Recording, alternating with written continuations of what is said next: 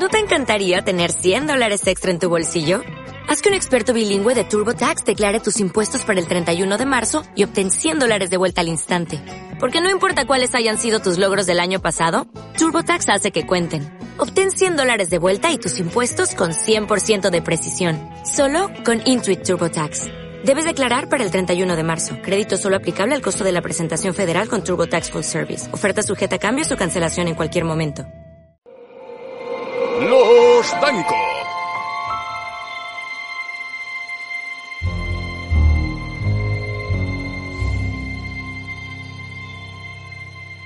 Bueno, bueno, pues aquí estamos en el especial de Halloween y en el primer, eh, en la primera parada, oye, pues nos hemos ido a una de las estaciones capitales, a una de las estaciones más gordas, más importantes y más chulas, que personalmente a mí me encantan, que es una estación que se llama Pablo Vergel y que habla y responde así. Hola Pablo, ¿cómo estás? Hola, ¿qué tal? ¿Cómo estáis? Encantado de estar en vuestro programa. Oye, por fin, ¿eh? Ya te digo yo que estamos ya de salida, que estamos bastante quemaditos con el tema y me encanta poder tener en el programa de los Danco a, la gente que a mí me encanta, que me gusta, que, sigo de a pies juntillas y tú eres uno de ellos, Pablo. Me encanta, lo digo aquí ya, me encanta todo lo que hace, sobre todo esa maravilla de reediciones anómalas. Bueno, me estás ruborizando, pero muchísimas gracias. La, verdad es que, bueno, es lo que buscamos. Eh. La verdad es que yo también, igual que tú, somos gente que hacemos cosas, pero ante todo hemos sido gente que hemos seguido, hemos eh, amado o hemos, sido fans de otras muchas, ¿no? Sí. Y precisamente esa es la. Yo también soy muy fan de muchas cosas. Eh, y esa es un poco la, experiencia que tratamos de, de, conjurar, ¿no? La gente que nos sigue, que hagamos cosas que molen y que la gente disfrute, ¿no? Sí. Y, bueno, pues te lo agradezco que, que, nos dirijas esas palabras porque sé que son sinceras. Sí. Sé que no lo dices por, por dar coba porque no, lo necesitas y nos sigues desde hace un montón. Sí, señor. Y, es así, es así. Oye, y me encanta, eh, hablando de, de, esta manera de reeditar estos libros imposibles de encontrar, eh, me encanta que ya tengáis pues un buen paquete, una buena colección. Ya estamos casi tocando los 20 libros y me encanta, te digo, la temática y sobre todo esos, esos autores tan difíciles de encontrar en, en España. Bueno, tan difíciles no, que algunos ni siquiera se han editado en, en España. Me gustaría saber, oye, ¿cómo te surgió la idea de, de empezar a traer pues obras de, de Jacques Vallée, de Kill, de Charles Ford? Pues, pues todo tiene ahí, también tiene un reflejo en la ciudad de Barcelona, ¿no? Eh, yo, era muy seguidor del programa Terra Incógnita, eh, eh, compañeros tuyos de compañeros tuyos también de, radio y, bueno para mí pues sí que seguía una línea un poco más clásica del misterio pues descubrirlos pues me, puso en, en, alza autores que, que, ahora para mí son de cabecera como es John Keel que prácticamente ya nos hemos propuesto prácticamente evitar todo lo que podamos de él porque ya nos, nos, fascina. Y, veíamos que sí, nosotros, pues eh, evidentemente teníamos acceso por, por, tener la suerte de hablar inglés a, ciertos títulos. Y Alex Barragán y yo empezamos a darle vueltas un poco a esa idea de, oye, pues qué bueno sería poder recuperar en castellano algunos autores que o han tenido una difusión muy limitada o como tú dices, directamente no, no han sido editados, ¿no? Hmm. Y a partir de ahí, pues fue la cosa un poco mutando. Eh, Alex Barragán, bueno, el programa Terreno Mitad desapareció. Alex Barragán ahora es un, es un reputado profesor de secundaria y se ha dedicado, ya está muy volcado en la enseñanza y bueno, pues él al final tuvo que desvincularse un poco del proyecto, aunque su alma siempre estará ahí. Hmm. Y yo he seguido un poco, pues eso, como dando un poco tumbos y cuando uno se da cuenta, pues eso, tienes ya cerca de 20 títulos, eh, tengo el almacén a reventar y bueno, para ser una microeditorial que, que casi nace de un tropezón, pues oye, pues la verdad estamos muy contentos de, sobre todo lo que dices tú, de, de poder contar con autores que, que, nos fascinan, que nos parecen muy interesantes y, y, que, bueno, partiendo sobre todo de la ufología, pues también muchas veces ampliamos el campo, tocamos psicología, antropología, parapsicología, misterio puro y duro, aunque siempre con esa bueno, pues esa querencia que tenemos por el tema ovni, que para mí es el, mi, gran pasión. Y bueno, hablando del tema ovni, eh, ya te digo que la mayoría de, la temática, yo creo que la, primera por la que me enganché, ¿no? Con, con reediciones anómalas es cuando eh, apareció tus primeras, tus primeros eh, títulos, Operación Caballo de Troya, El mensaje de otros mundos y tal. Pero sobre todo, me creo que el que más repercusión puede que haya tenido, dime si me equivoco, es el, la reedición de Comunión, ese libro capital de Willy Strieber, el, el famoso Alien, el ese hombrecito, ¿no? De los ojos almendrados en portada, que, que creo que ha sido uno de los terrores de infancia de muchos niños viendo esa portada por primera vez, ¿no? Sí, sí, bueno, yo para mí era una, yo tengo una historia muy larga con este libro que empieza en mi niñez y, va dando tumbos y bueno, al final me atreví a leerlo y bueno, tuve una serie de experiencias, no, no diría forteanas, pero al límite, eh, leyéndolo, sufrí verdadero, siempre lo cuento, sufrí un ataque de, pánico leyendo el libro.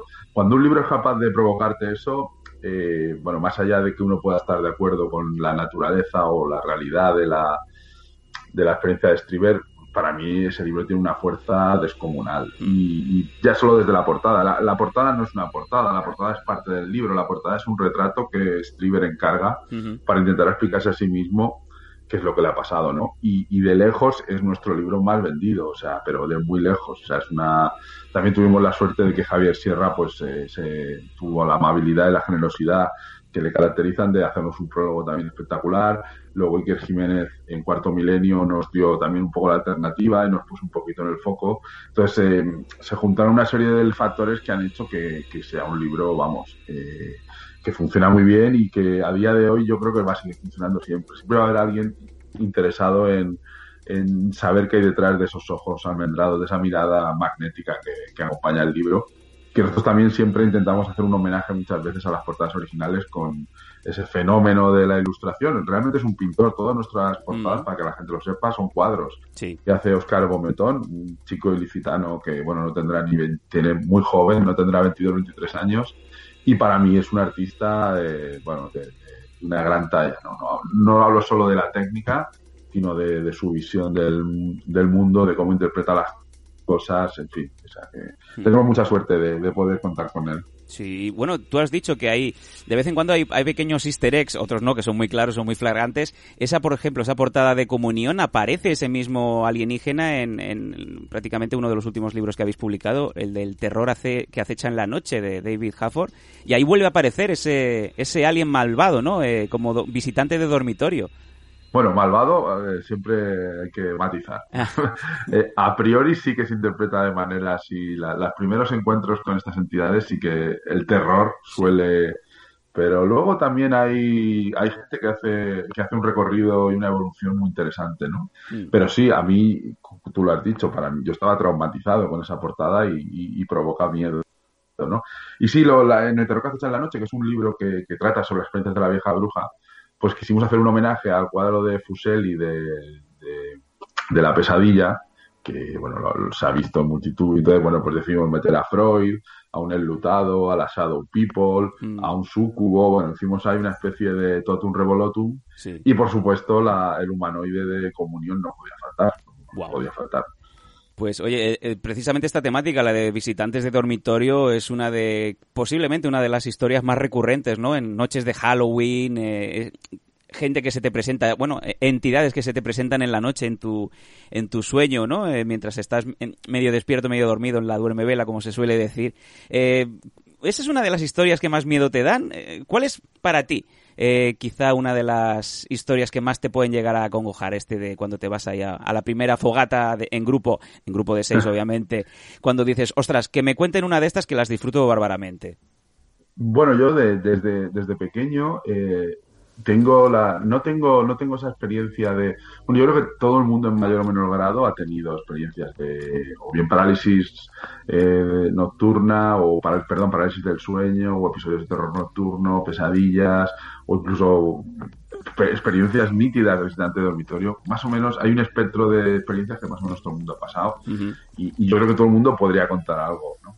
Eh, pero a mí en particular recuerdo muy nítidamente desde pequeño, el, a, mí el escenario que más miedo me daba, yo los extraterrestres me, me inquietaban mucho, pero no, no me inquietaba tanto, quizá porque creo que recuerdo perfectamente la primera vez que vi un escenario de abducción y ya te puedes hacer cargo cuál es. A mí me daba miedo la carretera y me da inquieta la carretera. Ir por la noche en coche, recuerdo ir con mis padres en un SEAT 124 eh, de estar talado, volver de la típica casa del fin de semana. Sí y la noche, la carretera, el, mirar eh, inquieto, las luces, para mí ese era el escenario, ¿no? Y tiene que ver un poco, yo creo, con el de Betty Barney Hill, que, esa experiencia pues la vi, por ejemplo, en la serie Cosmos, hay una recreación, y a mí me daba mucho miedo sobre todo eso, la, carretera solitaria, ¿no? Y ese encuentro forteano absurdo que, desafía cualquier lógica, ¿no? Y que, como decía Fuller, ¿no? Ese, que se te ese viaje interrumpido, ¿no? Que te interrumpan el viaje. Y a mí, más que el dormitorio y la alcoba, era sobre todo la carretera, la carretera. Y bueno, esos son los recuerdos prácticamente de infancia. ¿Hay alguna situación actual que te pueda llegar a producir mucho respeto? Y no digo salir cuando hay toque de queda, ¿eh? Sí, bueno, pero lo que pasa es que ya van evolucionando los miedos y ahora me provocan probablemente más, más miedo otro tipo de, personas o de situación o de entidades no tan forteanas, sino más, más prosaicas, ¿no? Sí. Pero bueno, yo yo creo que también le tengo bastante respeto al, al también porque quizá en cuarto milenio he dado algunas que otros hemos, hemos dado las claves de algunos casos que suceden en la naturaleza y me da miedo perderme en la naturaleza. Es una cosa, yo en la ciudad, por ejemplo, me siento muy cómodo. O sea, no he estado incluso en grandes ciudades, te estoy hablando de ciudades como Yakarta, eh, Tokio, Nueva York, y me siento, México, DF, ciudades incluso así que puedo decirte que no son precisamente las más seguras del mundo. Y me he sentido muy cómodo, pero el campo, ahí, el perderme en el campo y cuando hago algo de senderismo, suelo ser bastante precavido y esa idea de, perderme en la naturaleza, que en Cuarto Milenio también hemos visto algunas veces casos muy raros donde la gente empieza a hacer, eh, tiene comportamientos que desafían un poco la lógica, se pierden, se quitan la ropa y esa especie de enajenación en la naturaleza, yo no sé, me, me, da, me da mucho respeto, ¿no? La, el estar en la naturaleza. No, sé. Y luego me, mira, me he acordado de que Cataluña también, cerca de Montjuic, hay casos también alrededor de la montaña de Montjuic que, recuerdo que se han producido también desapariciones inquietantes y misteriosas, ¿no? Que también a veces cuestan de explicar, ¿no? Sí, bueno, eh, particularmente yo estoy a, a, 15 minutos de la montaña de Montserrat, que aquí también tenemos un espectáculo visual. he, dicho, he, dicho, Montjuic. Sí, sí. He dicho Montserrat, perdón, disculpa. No, descartamos que pueda haber pasado también, también hay historias también hay también hay historias hay historias eh, míticas en, la montaña de Montjuic sí sí desde luego pero ya te digo yo que Montserrat de hecho sí la montaña de Montserrat tiene muchísima carga de energía y, bueno muchas son las personas que van allí y ya te digo yo que les les cambia totalmente la percepción de, de, de todo y yo te puedo decir como persona de campo, que seguramente te lo habrá dicho mucha gente, que los que somos de campo nos ponemos al revés, nos ponemos inquietos, nos, nos ponemos muy nerviosos cuando vamos a ciudad. ¿No tienes tú esta, este problema con la gente de campo que te dice, es que vosotros urbanitas no sabéis lo que os perdéis? Sí, sí, sí, totalmente. Yo creo que existe, son dos entornos que al final cada uno va, se siente un poco fuera de lugar en, en el, en, lo otro, ¿no? En la, en la alternativa. ¿no? Y a mí me pasa, yo por ejemplo en la ciudad, yo, a mí hay gente que lo conozco, de hecho mi, hermano por ejemplo vive en el campo y viene con cronómetro a la ciudad. Y si vamos a quedar en un sitio que hay que entrar o que no es de fácil acceso, que hay que aparcar, hay una serie de variables que ya no le, no le encajan, ¿no? Y al revés, pues también nos pasa un poco, ¿no? A mí, a mí por ejemplo, no, no tengo un problema en ir al campo. Yo te hablo, por ejemplo, cuando haces algún tipo de excursión o senderismo, ¿no? O ese tipo de... Le tengo mucho respeto al, a los elementos, por así decirlo. ¿no? A perderse, ¿no? A, ver que no hay, no hay camino de vuelta. Ese, ese sería efectivamente el miedo que yo tengo, la pequeña fobia que tengo es el eso. Y siempre que salgo, pues procuro no perder las, las referencias, tener muy claro o hacer salidas también con niños y tal, muy controladas que puedas vigilar bien, ¿no? Pero le tengo mucho respeto a eso, al, perderte en la inmensidad de la naturaleza, porque he estudiado o hemos analizado algunos casos y he visto situaciones muy verdaderamente eh, que sorprendentes, como gente que se ha perdido eh, estando a lo mejor a 100, 200 mm. metros de un lugar donde había agua, víveres y una casa o había civilización, ¿no? Pero que te puedes completamente perder el, la orientación y, llegar a situaciones eh, límite de una manera muy sencilla. También te digo que es muy adictivo ¿eh? el, hecho de poderse perder momentáneamente, te digo media hora, una hora, y luego finalmente encontrar el camino, yo creo que es una de las sensaciones más gratificantes a nivel personal que puede tener un ser humano, ¿eh? el, sobrevivir, aunque sean en pequeñas escalas. Sí, no, no, yo creo que la, la situación, como dices tú, logro que te pega un subidón de serotonina importante, ¿no? Mm. Pero yo, yo, gestiono muy mal esa sensación de, estar perdido, ¿no? Y alguna vez he tenido alguna experiencia a ver, no, no extrema, pero sí que hemos rozado un poco que ya caía la noche y ya a lo mejor empezábamos a pensar que tenemos que descender por un sitio de noche y no vamos a poder. Y las he vivido con gran ansiedad, ¿eh? con gran ansiedad. gente de gente de ciudad, urbanitas. sí, sí, ¿no? En, catalán tenéis un nombre, ¿no? Los quemacus, ¿no? Sí, quemacu. Quemacu, ¿no? Que vamos por ahí eh, incordiando a buenas gentes. Sí, sí, sí. en, las películas americanas sí que reflejan muy bien esa, ese espíritu acogedor que tenéis la gente de campo, ¿no? La, matanza de Texas, las colinas tienen ojos. Sí, pues sí, sí. Esas películas que, recogen verdaderamente el espíritu, el espíritu acogedor de del mundo rural. Sí, sí, sí. Ya te digo yo que en los colegios de, campos, en pueblos, lo primero que nos enseñan con nueve años es eh, cómo clavar una, navaja y girar a 180 grados. Sí. Oye, y Pablo, eh, hemos hablado de un poco de libros, de terrores de infancia y tal. En el tema películas, ¿cómo lo llevamos? ¿Cuáles han sido las películas que más te han marcado de niño y quizá haya, hayan continuado, ¿no? Esa, esa buena aura, porque hay muchas pelis que obviamente con los años pierden mucho, ¿no?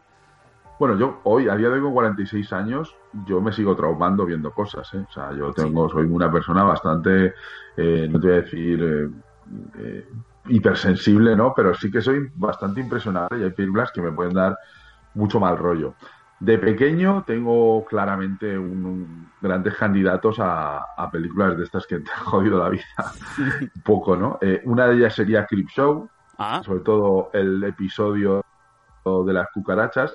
Mm. No sé si esa película me provocó la fobia o, la fobia la tenía y la, y la, película me la... Pero bueno, yo el tema de las cucarachas y esa película tiene un episodio en particular bastante, bastante gore y, me dio muy... De pequeño me dio un, un enorme mal rollo. Y luego hay otra película que no sé si conoces, que es un poquito así de carne de videoclub, pero de videoclub de barrio, que se llama Extra. Hombre, y tanto, y tanto. Es un peliculón, bueno, un peliculón bastante, bastante, a mí me produce bastante miedo. Y cuando la vi en su día me pareció una película, eh, bueno, muy, muy, muy, muy, muy a respetar y muy a tener en cuenta. Y es una película medio de serie B, si no recuerdo, británica y a mí me da un mal rollo que, flipas, ¿no? Wow. Y luego, por supuesto, el exorcista en su día, pues también eh, yo recuerdo que la gente la veía con cierta liturgia y como que había que acercarse a ella con, precaución. Y, me sigue, pues es una película que sí que es verdad que, quizá eh, eh, tiene más alrededor suya que la propia película, porque ya se ha creado una especie de aura, pero yo creo que tiene escenas y sobre todo ciertas expresiones, ¿no? No es tanto los efectos especiales, ¿no? Pero mm. y como, bueno, tiene un ambiente muy, muy, muy desagradable. Creo que creo que es una película que te como que te salpica, ¿no? Que, la ves y te sientes sucio. ¿no? Y te tienes que salir y, lucharte, ¿no? Casi después de verla, ¿no? Y esas, esas películas, pues sí que de, pequeño, ¿no? Me, me, han dado bastante mal rollo. Y ya de mayor, pues no sé si conoces toda la onda esta de cine francés extremo. Sí, Alexandre Aya, ¿no? Al interior, ¿Perdona? Alexandre Aya, Alta Tensión. Sí, bueno, Al Interior, eh, Mártires, una serie de películas bastante, bastante, bastante eh, chungas, o sea, de, de, ambientes eh, muy malsano, todo muy mal, todo, todo muy malsano. Bueno, como dicen los ingleses, es el, es el combustible de mis pesadillas. De cine francés, belga, así de, de, alta, de alto octanaje, Aya, hmm. eh, no me acuerdo el nombre de los dos directores, pero sí, sí, sí, sin duda. Ya te digo que a día de hoy me siguen traumando las películas, yo eso no lo he superado. Y oye, ¿cómo, cómo, cómo tienes tú el... ¿Eres fan de, de Ari Aster, las pelis de Hereditary, Midsommar, o eres de los críticos? Porque, por ejemplo, yo te digo, personalmente, mm, desde The Ring, la versión japonesa, la primera que la vi sin tener ni idea, y me, me, traumó durante días durmiendo con la luz encendida, yo ya adolescente con 18 años bien cumplidos, hasta la última vez que me ha pasado algo parecido que es Hereditary. Eh, También la vi solo en la soledad de mi casa y recuerdo un par de noches en donde me estaba mirando la protagonista, eh, desde lo alto de la cama. Y el ruidito, el ruidito, ¿eh? No sí, sí, sí, sí, sí. No, no había pues sentido nada así desde Audition, esos ruiditos que se te meten en la cabeza. Sí, sí.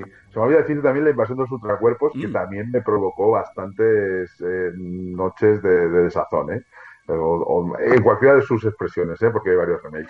Bueno, yo, a mí, eh, te debo confesar que me gusta mucho Ari Aster, muchísimo. Hereditary me flipó mm. y Midsommar me gustó mucho, pero me gustó más Hereditary. Pero no es un cine que me provoque miedo. Es un cine que admiro, disfruto mucho viéndolo. A mí Hereditary me parece una maravilla. Pero no me dio miedo, ¿eh? No, no sé, cada uno creo que tenemos nuestras teclas, ¿no? Eh, has mencionado eh, The Ring, que me da muy mal rollo, pero hay otra que sí que me dio muy mal rollo y también tiene que ver con Ruiditos, que es Juon, de, de Grudge. Sí, claro, claro. Que bueno, a mí eso sí que me parece una película. Y luego hablando de mal rollo, ya puestos, hay que hablar del maestro del mal rollo. Yo, yo creo que todo el mundo tiene que estar rendido ante él y además es transmedia y multimedia, que es eh, Junji O sea, para mí ese es el, el, verdadero maestro del, del, de lo chungo, del mal rollo de la desazón, es el, el, dibujante de cómics Junji que me parece que cualquier persona que quiera echar un vistazo al... Además, que me, hace mucha gracia porque luego el hombre parece que es una excelente y amabilísima persona, pero vuelca en sus cómics lo, peor del ser humano, lo exorciza, lo, lo, se lo, lo, saca de él, lo arroja a él y a mí me parece, para mí, la cima de hmm. la cima de, toda esta onda así un poco de, mal rollo es, sin duda Junjito. Sí, sí, bueno, ya lo has dicho tú, es el prácticamente es el, terror asiático y todos los años de ventaja que nos llevan, pero no, no porque lo hagan mejor o peor, simplemente porque son los maestros de, la atmósfera, del, de la, del increchendo, ¿no? De, esa tensión que, que nunca parece que acaba de terminar. Y eso es muy difícil de replicar, ¿eh? porque mira que han hecho remakes y películas intentando copiar el estilo, sobre todo en Estados Unidos, y, oye, que ninguna, ninguna está a la altura. Sí, yo, yo creo que es un terror más minimalista, más eh, muchas veces así de, de, como dices tú, de ambientes, de sensaciones, ¿no? Los, y, también creo que se saltan un poquito con pértiga la lógica de las cosas, ¿no? Que yo creo que es muy importante, ¿no? A veces el cine más convencional o el cómic más convencional intenta encajar las cosas o que se, adhiera a una narrativa, a una estructura. Al japonés le da igual, aquí lo que importante es dar mal rollo y ya luego pues veremos si esto tiene una estructura o no, pero yo creo que es un poco, son un poco impresionistas, ¿no? Es esta idea de, de envolverte, ¿no? De envolverte con, con mal rollo extremo, ¿no? Y yo creo que son, vamos, como estoy totalmente de acuerdo contigo, y luego hay otros países también, hay cosas interesantes en Filipinas, Tailandia, eh, China, o sea, que, y Corea, Corea también, que para mí es Corea la, mayor potencia a día de hoy de cine, o sea, yo creo que están haciendo un, un nivel estratosférico de, de las películas coreanas. Mm sin ninguna, sin ninguna duda. Bueno, yo te diría que eh, yo he tenido eh, prácticamente un visitante de dormitorio involuntario porque mi mujer es asiática, mi mujer es china, lleva el pelo lacio, como todas, y tú sabes lo que es medio despertarte, echar la vista al lado y tener a, a, la niña de The Ring, pues mirándote con ese ojo almendradito, eh, me ha pasado. Pablo. Espero que no tengáis escalera en casa. no. Podéis hacer ahí un remake importante ¿eh? de alguna escena. Oye, ¿y cuál sería para ti ahora mismo la, película? Nos ponemos noche de Halloween. Oye, que tienes tiempo, que nadie te va a molestar, que, estás ahí para disfrutarlo. ¿Qué película te pondrías? Eh, que, que, bueno, de hecho es una película que te tendrías que poner en un par de días. ¿Cuál sería la elección ahora mismo?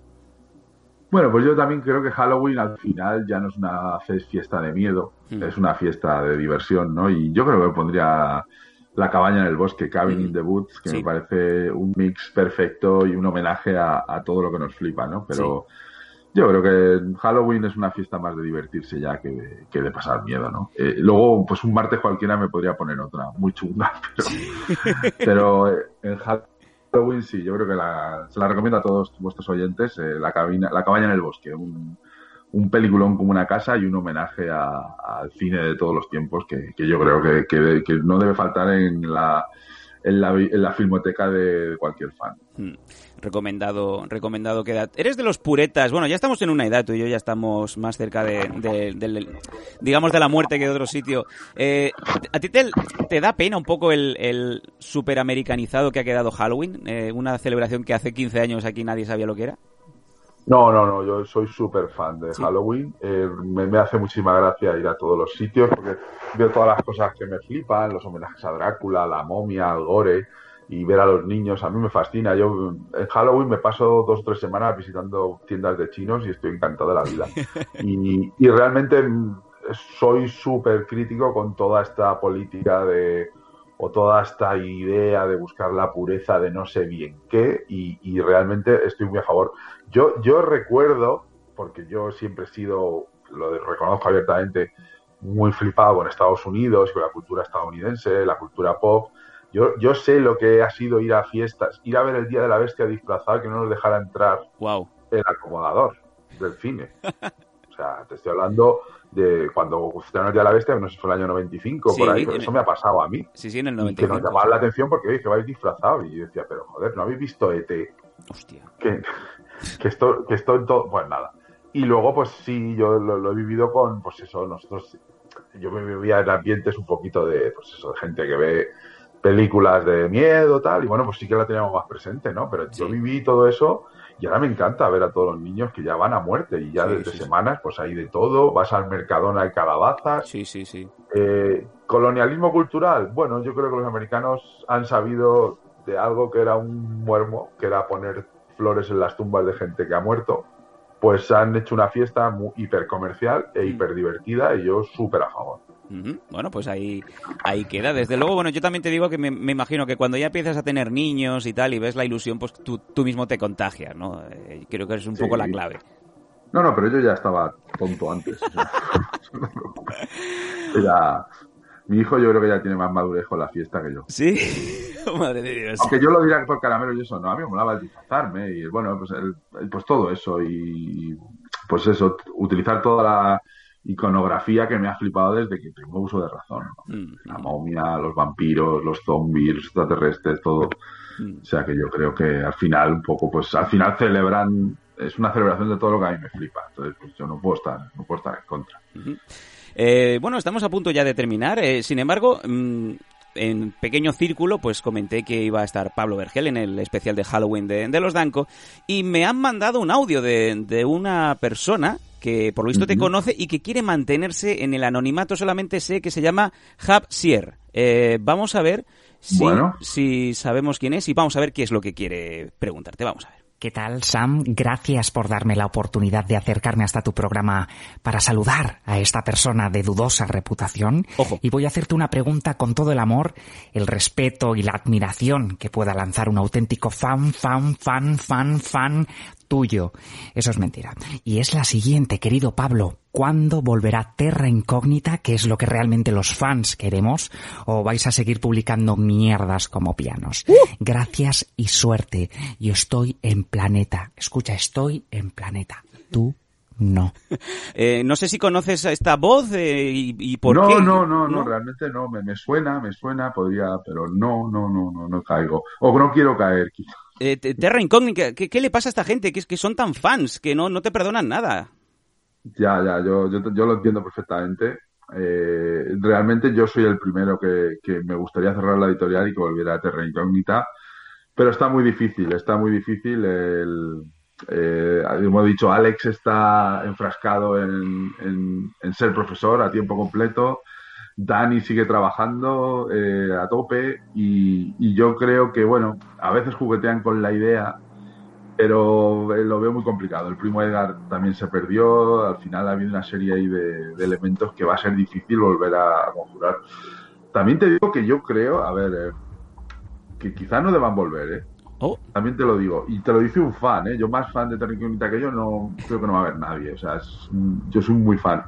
Pero yo creo que al final, pues ellos tuvieron su momento, nos ofrecieron y nos dieron tanto que, yo estoy siempre eternamente agradecido y creo que está bien que, que, sea así. Que, bueno, yo a, nivel personal ellos sé que están bien, disfrutan, están orgullosos de todo lo que han hecho y, y yo creo que está bien así. Eh, entonces, pues nada, eh, yo la verdad es que quizá a lo mejor algún homenaje o alguna historia. ¿no? Yo sí que hemos hecho en Barcelona, hicimos una presentación de las conciencias del Mothman y vinieron los dos y fue un poco como recuperar un poco el espíritu. Yo creo que eso sí que se podría llegar a dar, ¿no? volver a coincidir y hacer algún tipo de charla, de presentación. Pero recuperar el programa yo lo veo complicado, yo lo veo complicado. Eh, más o menos es como marcarse un Johan Cruyff, ¿no? Que es dejarlo en lo alto con la Copa de Europa, pues venga, pues que me voy, adiós, gracias, ¿no? Sí, sí, bueno, como Guardiola, ¿eh? Guardiola. También, Se vació, se vació. Y ya luego nunca fue lo mismo. es verdad. Pues Pablo, de verdad, es, es un placer tenerte en este especial. Eh, a ver, por tiempo vamos a ir un poco complicados de que sigamos haciendo más ediciones de los Danco, pero bueno, se verá, ya se verá. A lo mejor nos marcamos también un, un Terra Incógnita, nos marcamos un, un Guardiola. Lo que sí que tenemos seguro es que Reediciones Anómalas va como un tiro y que tenemos muchísimas ganas de ver más publicaciones como la próxima, que es la de Jacques Vallée, la de Dimensiones. Eh, o sea, esto está en forma y ya veo que no que va para largo, ¿no?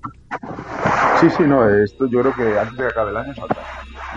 Lo que pasa es que últimamente sí que también hemos, hemos cambiado un poco la manera de trabajar y estamos siendo un poquito, porque siempre teníamos problemas con las erratas, eh, siempre pido perdón a nuestros oyentes, eh, a nuestros lectores por su paciencia, y entonces queremos tener un poquito más de control de calidad sobre el producto y estamos dilatando un poquito más los, los procesos, pero antes de fin de año probablemente podáis disfrutarlo. Bueno, yo creo que mientras se te puede perdonar todo, Pablo, mientras que no haya un aiga, un, un esparatrapo o un estuvistes, ¿no? Yo creo que... Mm, bueno, no, con nosotros puede pasar de todo.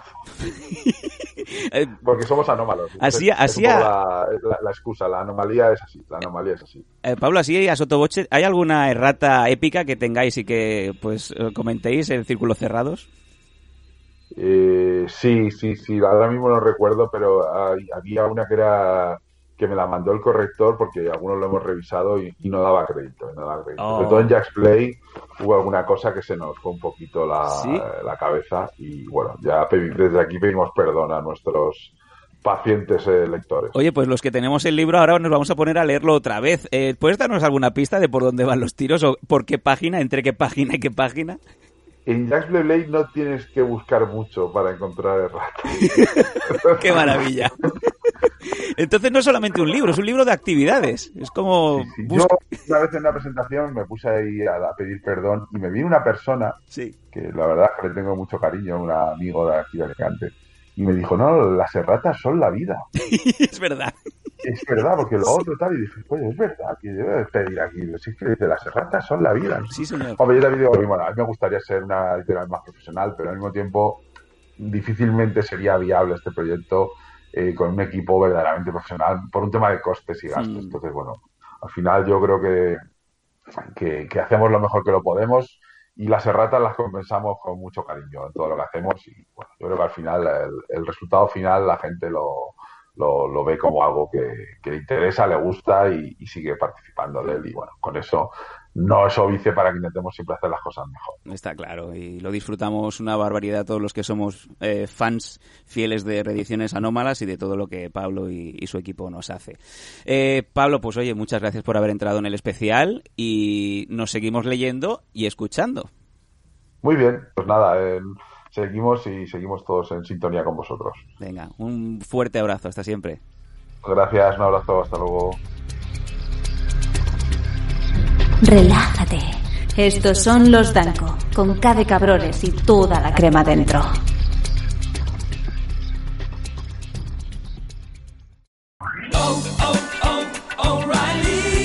¿Necesitas ayuda? En O'Reilly Auto Parts te ayudamos. ¿Necesitas algún consejo? Te aconsejamos. Nuestros profesionales en autopartes están siempre disponibles para ayudarte a encontrar lo que necesites. Excelente servicio al cliente es solo una de las ventajas que ofrece O'Reilly Auto Parts. Los profesionales en autopartes. Oh, oh.